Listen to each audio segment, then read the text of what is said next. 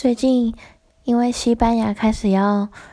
变热了，然后我有个同学，他的体型比较胖一点点，所以他觉得普通的电风扇已经没有办法满足他了，他想要去买一个水冷扇。于是呢，他就跑去西班牙当地的百货公司去找水冷扇。然后找啊找，找啊找，他就看到一台，嗯，看起来就是你了，所以呢，他就把它买回家了。结果扛回家之后，他看一下说明书，然后再找 Google 翻译看一下，才发现他竟然在西班牙这么干的国家里面买到了厨师机。这件事情让我们笑了好久好久。